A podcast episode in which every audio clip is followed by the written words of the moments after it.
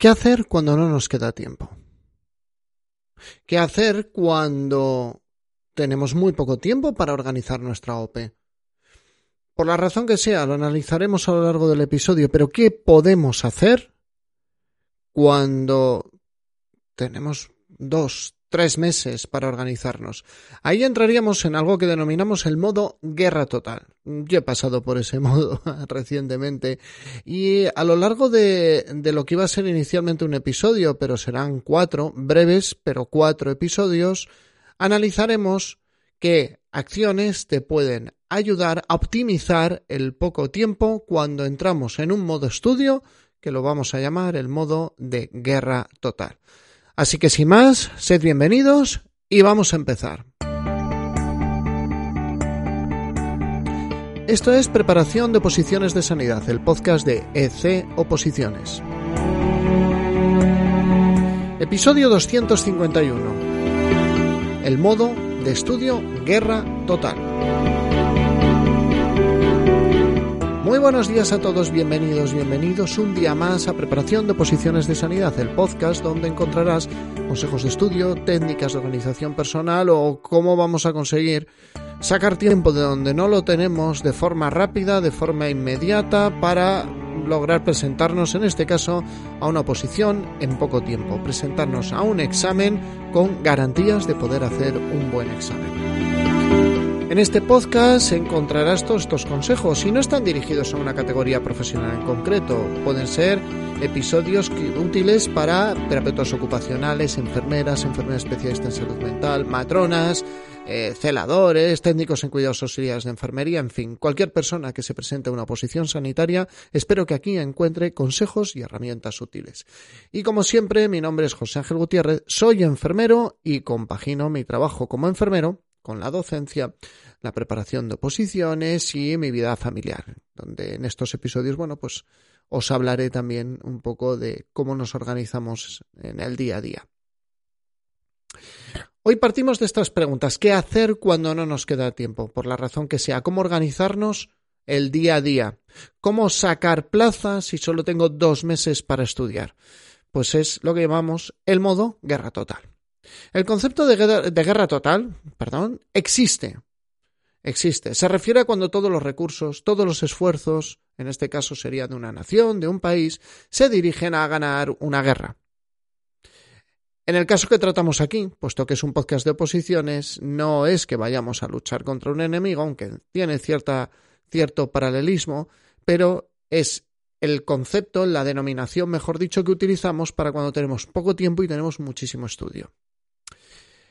Desde este podcast siempre he animado a seguir estrategias de largo plazo y sigo pensando que son las más eficientes, son las menos estresantes, son las menos agotadoras y además son las que se relacionan con un índice de aprobado mucho mayor, con una mayor posibilidad de conseguir una plaza. Pero hay casos en los que queda poco tiempo y no hay otra cosa que podemos hacer. En este caso, en estos momentos que estoy grabando esto, pues nos encontramos en la situación de los opositores que se preparan para la OPE de Enfermería de La Rioja.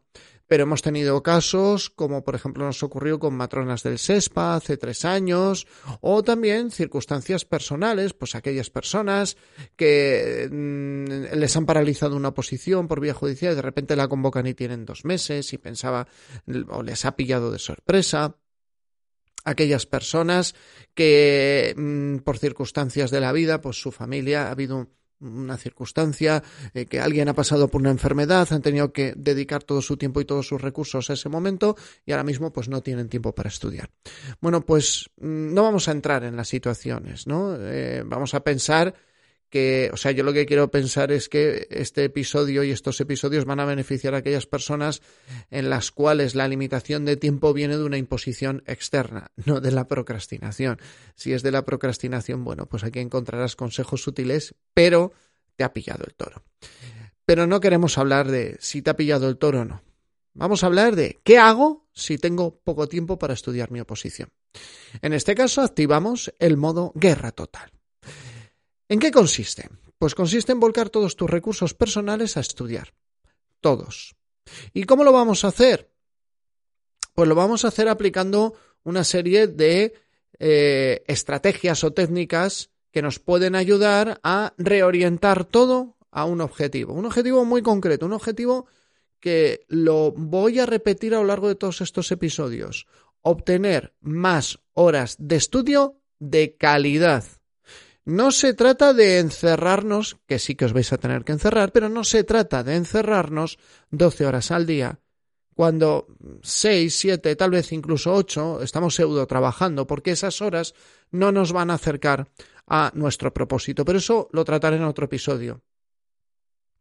Las sugerencias que yo os voy a proponer van a ir agrupadas en diferentes episodios y vamos a hablar de cómo vamos a hacer una reasignación de recursos de manera temporal, cómo podemos o qué mm, sugerencias os puedo ayudar de situaciones o de hábitos o de costumbres diarias que las podemos automatizar o que las podemos delegar o que las podemos minimizar.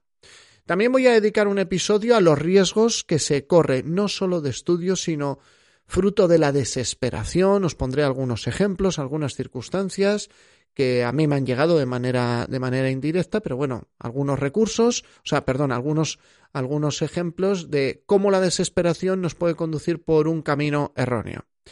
Por último, hablaremos de la preparación del examen en otro episodio y de la preparación para la salida, para las secuelas que nos van a quedar, que no son irreversibles, pero que si las podemos conocer y avanzar sobre ellas, si podemos aventurarlas de alguna forma, anticiparlas, no me salía la palabra, disculpadme, si las podemos anticipar, nos afectarán muchísimo menos. Vamos a empezar con la primera parte, la resignación temporal de recursos. La primera idea que nos tiene que, aparecer en la cabeza es que tenemos que cambiar nuestros patrones de tiempo, pero tenemos que hacer una selección de hábitos o de costumbres y clasificarlas. Yo os propongo una clasificación en dos grupos, ¿vale? Eh, esos dos grupos que yo os propongo, el primero, serían em, aquellas actividades, hábitos o costumbres que os acercan a vuestro objetivo. En este caso, lo vuelvo a repetir porque quiero que quede muy claro. Conseguir más horas de estudio de calidad.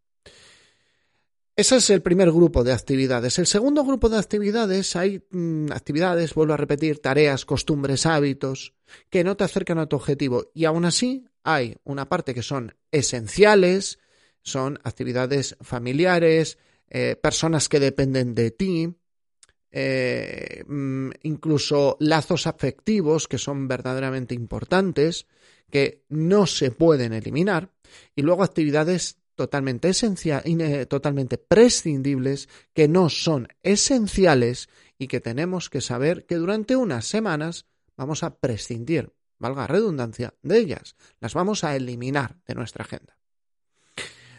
Aunque esto es una clasificación muy personal, una clasificación que yo utilizo muchas veces, porque yo personalmente en, en lo que sería en este caso el de oposiciones, eh, pasó por temporadas de modo de guerra total, porque nosotros no somos totalmente impermeables, es decir, los opositores cuando los estamos preparando, cuando ellos lo pasan mal, nosotros lo pasamos mal con ellos, pero no es un pasarlo mal de, ah, siento mucha empatía por ti, no, no, trabajamos mucho para ellos. Preparamos muchas cosas, intentamos que vayan bien preparados a los exámenes, pero bueno, vamos a ver, me imagino que es lo que hacen el resto de los opositores, que tampoco, si me permitís, si me habéis permitido un poco de spam, entenderlo, ¿no? Es, es normal. Yo hablo de, de lo que hacemos, pero no digo que el resto no lo hagan, que nadie me malinterprete. Eh, pero vuelvo a repetir, es una clasificación que yo empleo en los momentos de mayor presión de trabajo. ¿Qué hábitos o qué costumbres vamos a clasificar en el primer grupo que te ayudan a tu objetivo? Obviando el estudio, obviando que mm, el objetivo es sacar tiempo de estudio, vuelvo a insistir, de calidad. Pues hay unos que son totalmente insustituibles y que muchas veces prescindimos de ellos nada más empezar un periodo de estrés agudo. Estos serían el comer sano, el dormir bien, el evitar los tóxicos y el hacer ejercicio. En este caso, recomiendo potenciar o defender estos hábitos. Ojo, algunos de ellos los vamos a tener que llevar a una expresión mínima. Ahora os pongo el ejemplo.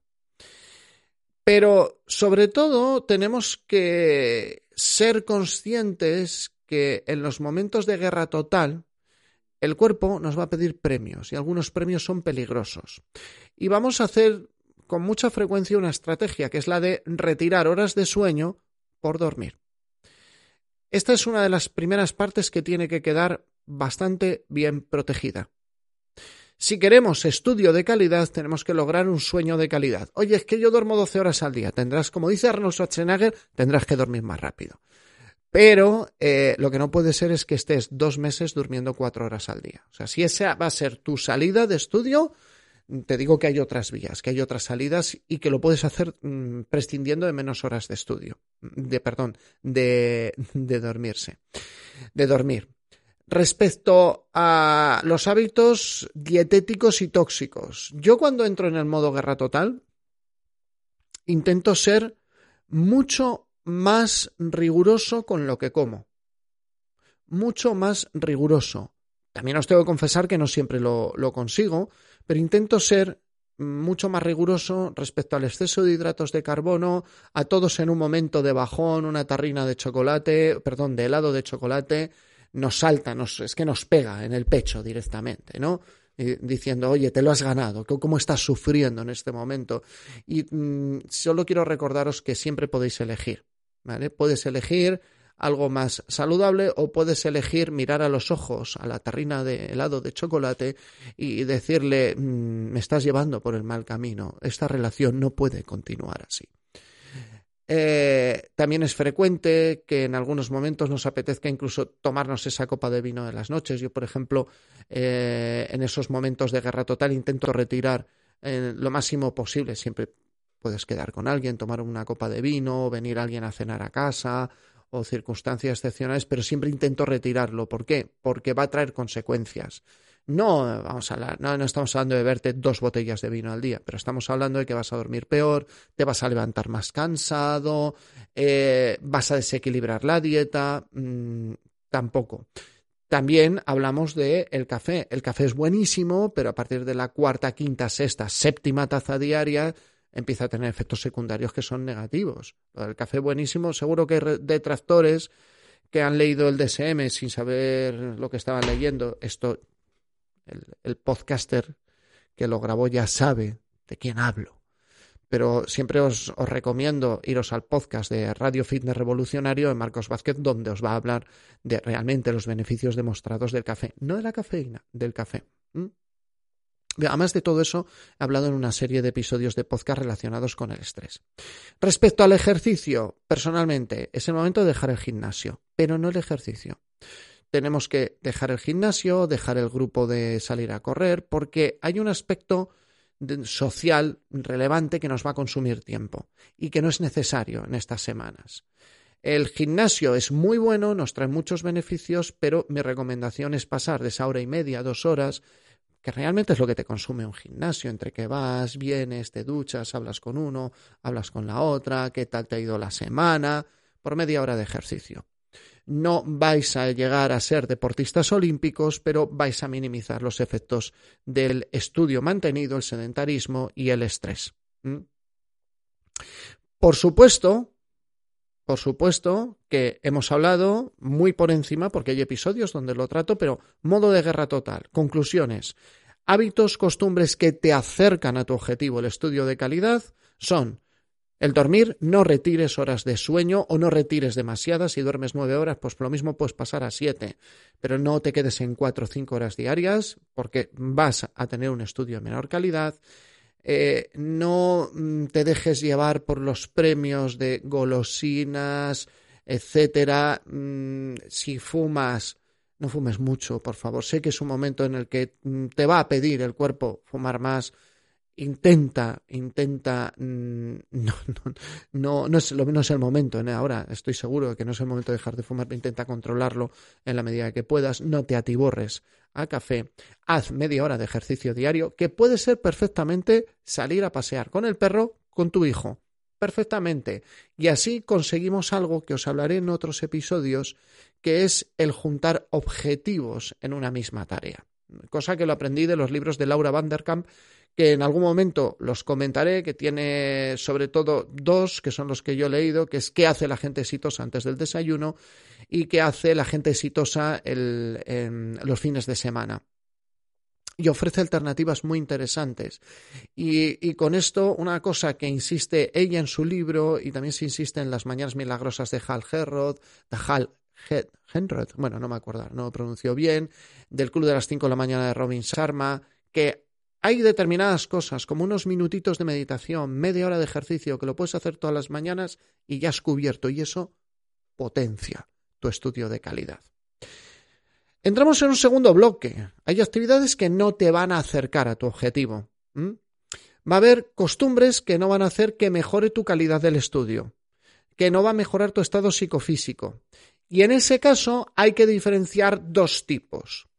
El primero son las que yo denomino esenciales. ¿Y qué es esencial?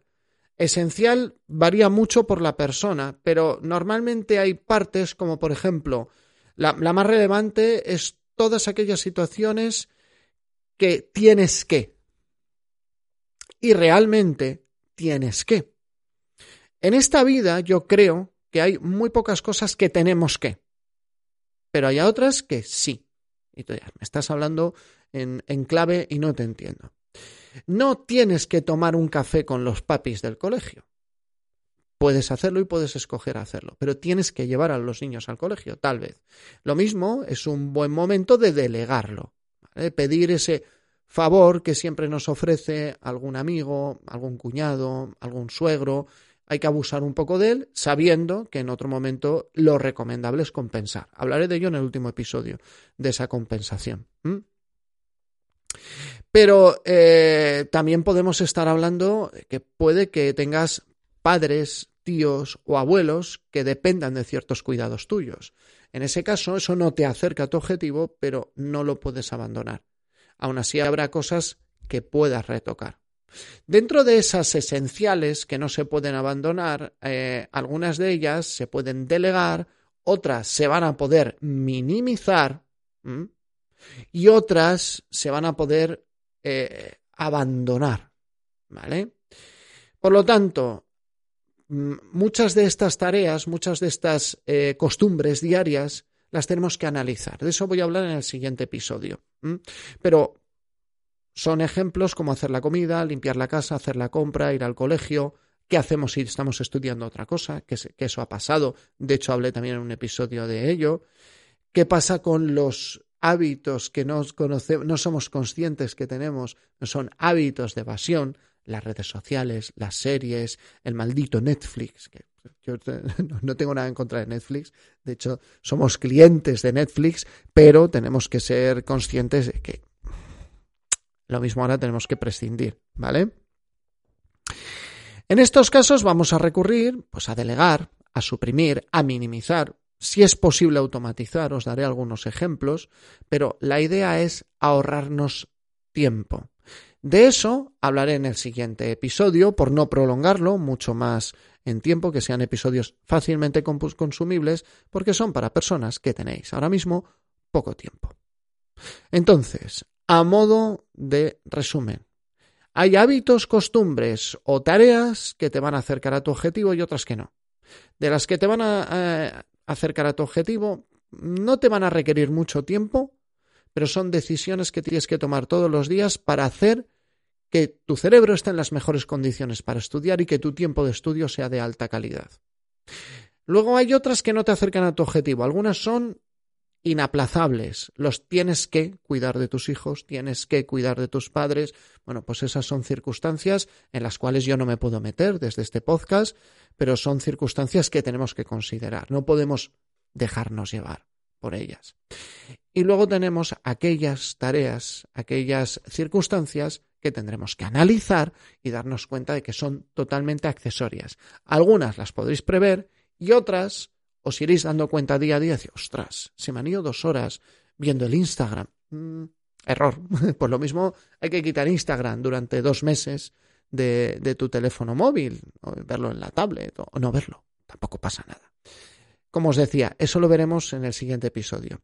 Si este episodio os ha sido útil, Recordad, por favor, la forma de que cuando vosotros hayáis aprobado la oposición, otras personas en un futuro lo puedan escuchar, pues es darle una valoración de 5 estrellas en Apple Podcasts, un me gusta en iVoox, corazoncito en Spotify, que hay gente que nos escucha en Spotify, que yo pensaba que eran pocos, pero algunos me habéis escrito esta temporada.